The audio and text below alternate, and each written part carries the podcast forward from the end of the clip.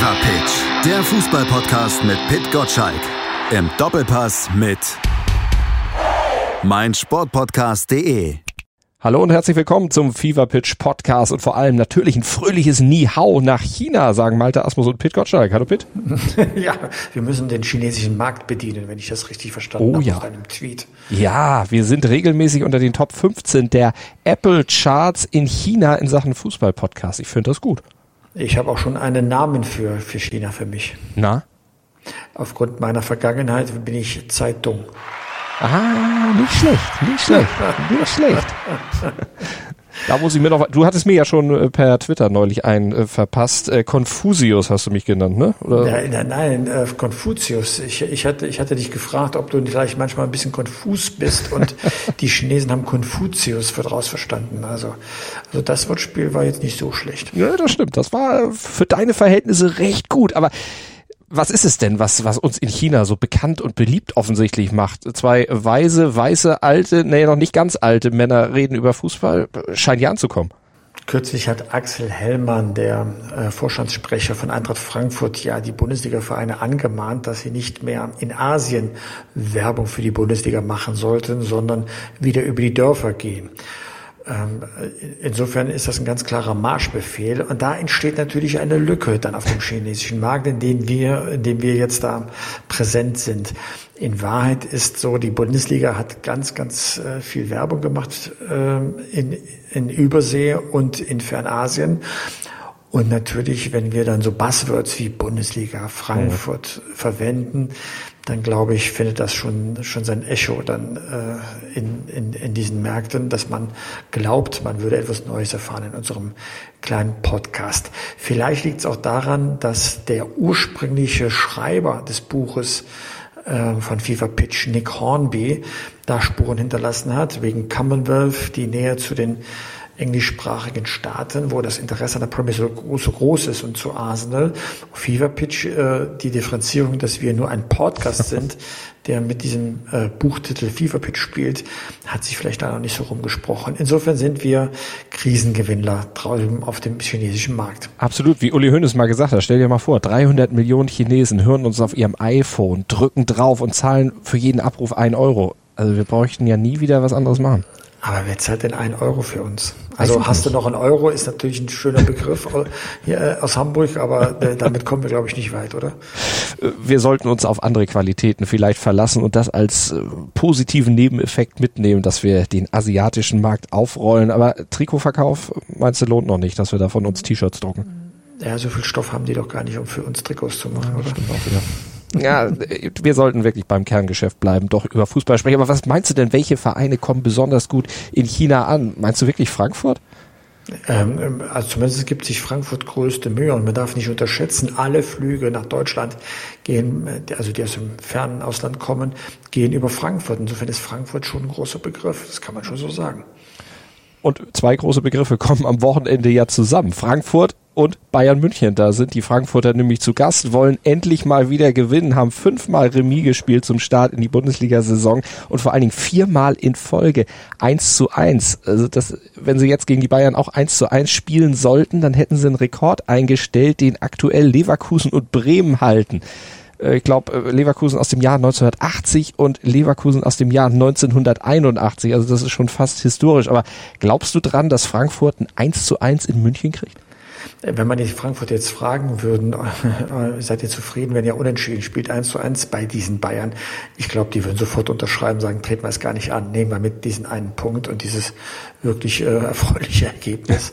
Äh, dummerweise müssen sie aber antreten und äh, äh, können, die Frankfurter können allenfalls darauf hoffen, dass die Bayern vielleicht doch sehr fokussiert sind auf die Champions League. Äh, eindeutiger Sieg äh, gegen Dynamo Kiew ja. unter der Woche ein bisschen müde oder abgelenkt, äh, dass man vielleicht so eine kleine Chance dann so hat.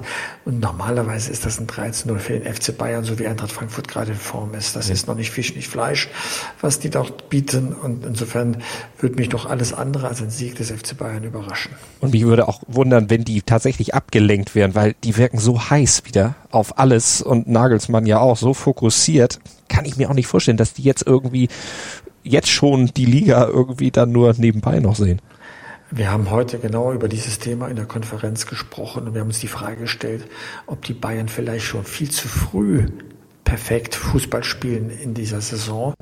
Weil wenn, man muss mal genau hinhören, wie Julian Nagelsmann in jeder Pressekonferenz jetzt das Haar in der Suppe sucht damit er seine Mannschaft aufmerksam hält, äh, aufmerksam hält, dass man noch weiter lernen muss, dass man weiter arbeiten muss. Eine Mannschaft, die perfekt spielt und sich kaum Blößen gibt, ja, die hört ja nicht zu, die glaubt ja, es läuft alles so rund. Und deswegen ist jetzt viel Psychologie gefragt, die Aufmerksamkeit für Neues hochzuhalten und auch die Bereitschaft, Neues zu lernen. Das kann ja nun nicht nach ein paar Wochen schon der, äh, der perfekte Fußball sein für Julian Nagelsmann. Mhm. Er will der Mannschaft ja mehr geben. Aber die Aufmerksamkeit zu bekommen, die Lernwilligkeit, das ist jetzt ein, ein Kunststück, weil seien wir ehrlich, das ist zwar ganz nett jetzt in den Gruppenspielen, äh, also Bayern schießen äh, alles im Grund und Boden, haben in den Gruppenspielen seit vier Jahren in der Champions League nicht mehr verloren. Es kommt nachher auf die K.O.-Spiele an. Das Achtelfinale beginnt im neuen Jahr und da muss man bereit sein. Und wenn man zu früh in Form ist und sich, ne, die, die Formdelle wird ja irgendwann kommen.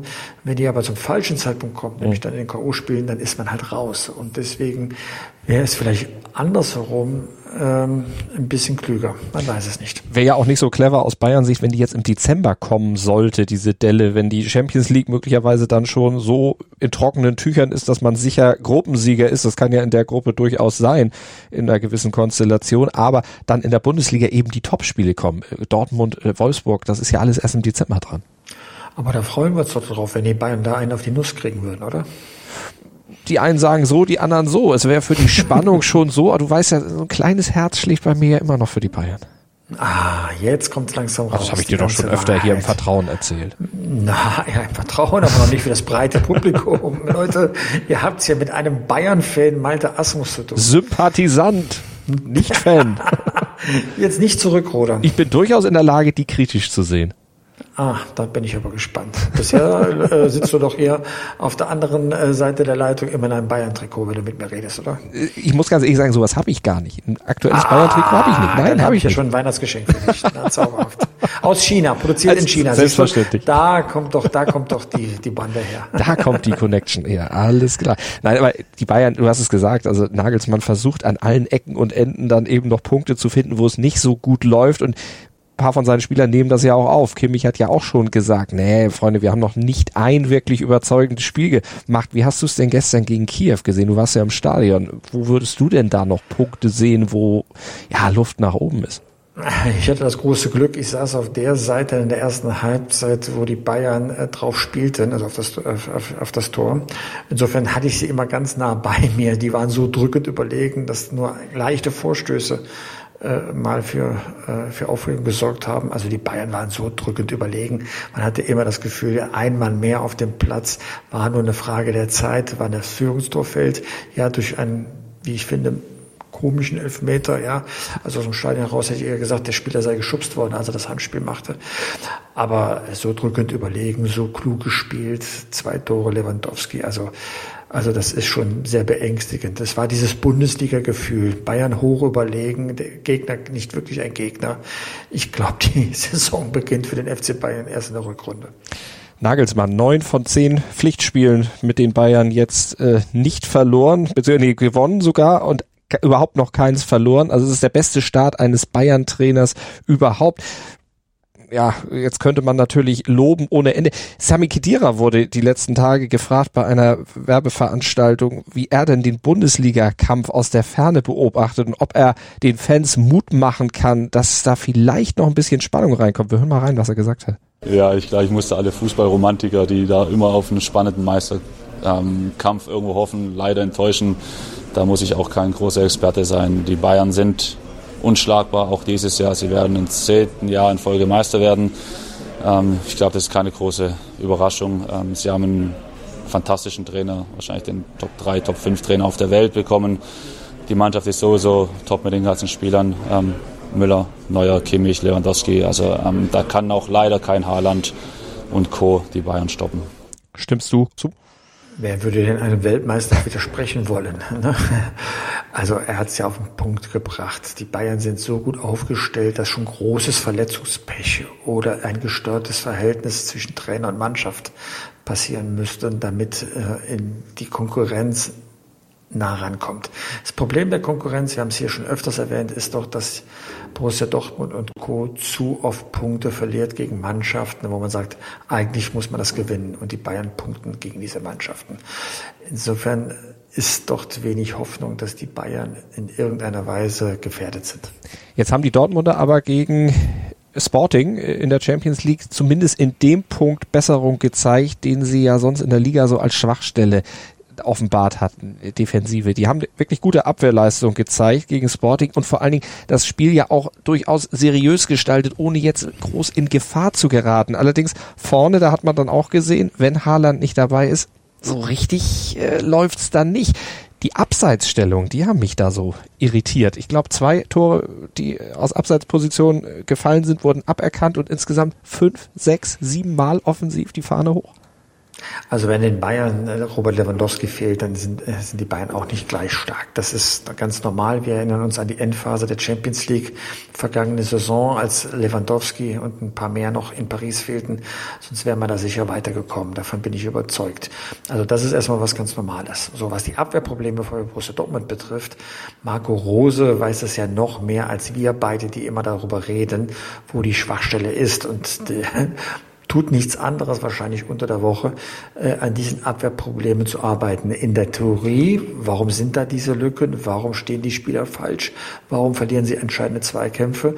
Und in der Praxis, dass das dann angewandt wird, dass die Absprache besser funktioniert, dass der sogenannte rose Fußball nicht nur nach vorne, sondern auch nach hinten funktioniert. Also du kannst davon ausgehen, dass das von Woche zu Woche besser wird. Das mhm. Problem, das die Dortmunder zuletzt hatten, äh, war, dass sie zu viele Verletzte auch in der Mannschaft hatten. Also zeitweise hat ja Witzel in der Innenverteidigung gespielt. Ähm, wenn Hummels nicht äh, okay ist, dann hast du da auch eine Lücke, allein schon wegen der Erfahrung. Also da ist Bayern immer noch breiter aufgestellt. Aber dass die Dortmunder wissen, sie müssen an der, an der Abwehr, an Abwehrsystem arbeiten, mhm. besser gesagt, das ist ja allen sonnenklar. Jetzt sagst du, wenn Hummels nicht im Vollbesitz seiner Kräfte ist, gibt's eine Lücke. Jetzt äh, offenbart offensichtlich Hansi Flick in der Nationalmannschaft Mut zur Lücke, weil Hummels will er nicht mitnehmen, so wie es scheint. So, da gibt's äh, vielleicht auch Prioritäten, die er äh, setzen möchte. Also, dass er vielleicht auf Anthony Rüdiger lieber setzt. Äh, Süle kommt langsam wieder in Form, dass man sagt, das ist eigentlich die Achse, mit der ich gerne spielen möchte. Und da möchte man vielleicht einen Meinungsführer wie Mats Hummels gar nicht in den eigenen Reihen haben. Wir haben ja schon mal darüber gesprochen. Ich vermute mal, so wie ich Hansi Flick kennengelernt habe, dass er besser kommuniziert und das besser vielleicht auch erklärt und nicht sofort alle Türen zuschlägt, wie das bei seinem Vorgänger Joachim Löw vor zweieinhalb Jahren der Fall gewesen ist. So hat's Flick ja auch gesagt, das ist nichts für die Ewigkeit, aber zumindest nach aktuellem Stand. Dortmund gegen Augsburg am Wochenende. Ein Spiel, das aus deiner Sicht lohnt, um auch diese Weiterentwicklung möglicherweise der Dortmunder dann zu beobachten. Und wie würdest du denn tippen im Sport 1 Tippspiel, wenn Haaland nicht mitspielt?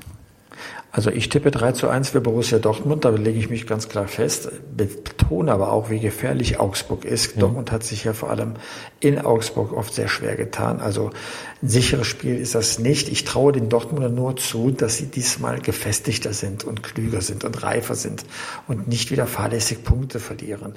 Also deswegen 3 zu 1, weil ich davon überzeugt bin, dass die Mannschaft da einen Schritt getan hat, jetzt in den ersten drei Monaten unter Marco Rose. Aber wer soll denn die Tore schießen, wenn Haaland nicht mitspielt? Ah, da kannst du ja nun einige. Malen kommt so langsam ins Form, in Form. Ähm, aus der zweiten Reihe kann ich mir schon vorstellen, dass dort genug Druck aufgebaut wird. Also sprich äh, Marco Reus äh, da trifft. Also ein paar Torschützen haben sie da schon. Ja, sind wir gespannt auf das Spiel. Aber gespannt bin ich zum Beispiel auch auf das Duell zwischen Wolfsburg und Gladbach. Das Spitzenspiel um 15.30 Uhr am Samstag.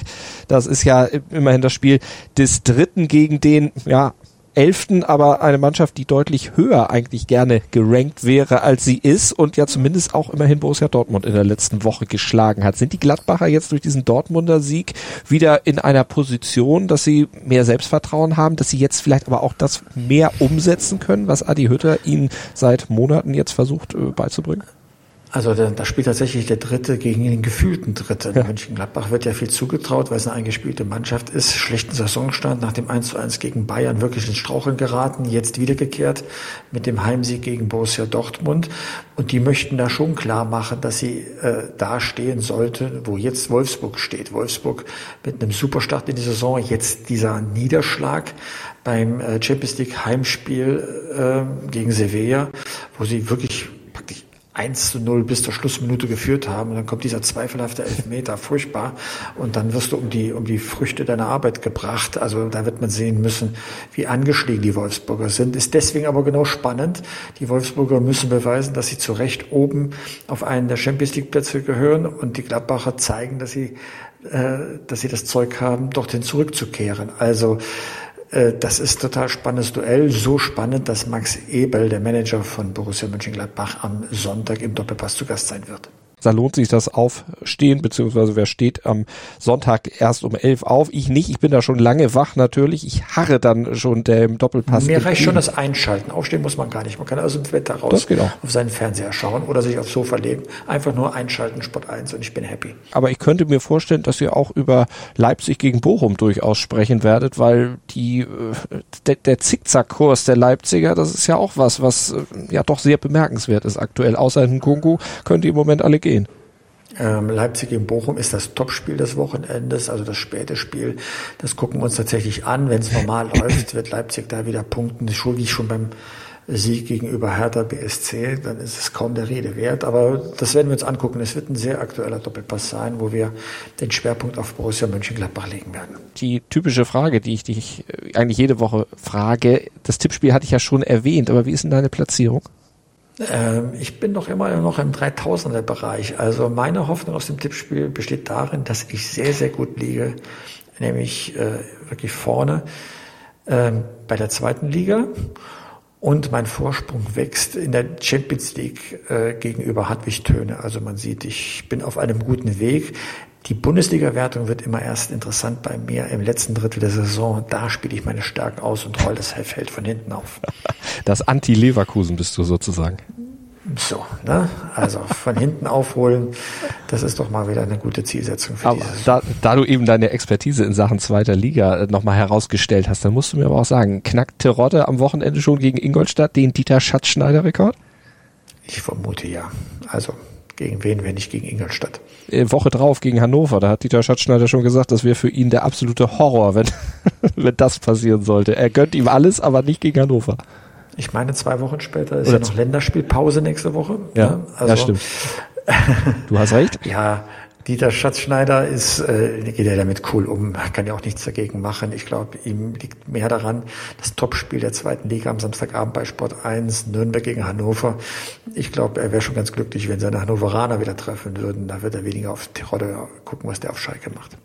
So sieht's aus. Und er ist im Moment sehr, sehr beschäftigt, wird regelmäßig interviewt und befragt zu diesem Rekord. Er ist wahrscheinlich auch froh, wenn das Thema dann endlich mal vom Zettel ist. Also, Sport 1 mit zweiter Liga am Samstagabend mit dem Doppelpass um 11 am Sonntag. Fever Pitch Newsletter Montag natürlich, beziehungsweise jeden Werktag 6.10 Uhr, wenn ihr ihn dann abonniert habt unter newsletter.pitgottschalk.de und donnerstags, da gibt's dann den neuen Fever Pitch Podcast, ganz groß in China, aber wir vergessen natürlich auch den heimischen Markt nicht. Auch ihr werdet bestens von uns informiert. Wir machen jetzt nicht nur Podcast für asiatisches Publikum, sondern wir machen für alle. Wir sind quasi der Weltpodcast. Deutscher als wir kann auch keiner sein. Oh, ja, so, so pünktlich wie du heute zur Podcastaufnahme erschienen ist, hast du, hast du da durchaus recht. Also Glockenschlag 14 Uhr, da muss man dich wirklich mal loben. Dankeschön. Und vor allem die Technik stand schon, ist doch wunderbar. Ja, oder? guck mal. Also wir, wir verbessern uns an allen Ecken und Enden. Das ist super. Wir, wir werden unsere Abwehrprobleme lösen und an der Technik arbeiten. Wir sind ganz wie die richtigen Trainer. Wir sind wie Klinsmann. Wir werden jeden Tag besser. Und wir machen andere Leute noch besser. Natürlich. Denn mit unseren Tipps könnt ihr in euren Tippspielen richtig abräumen. Aber natürlich das Ganze ohne Gewehr. Nagelt uns da bloß nicht drauf fest. Also nächste Woche wieder. Fever Pitch Podcast. Schaltet rein. Danke, Pitt. Ciao, Malte. Fever Pitch, der Fußballpodcast mit Pitt Gottschalk. Im Doppelpass mit mein Sportpodcast.de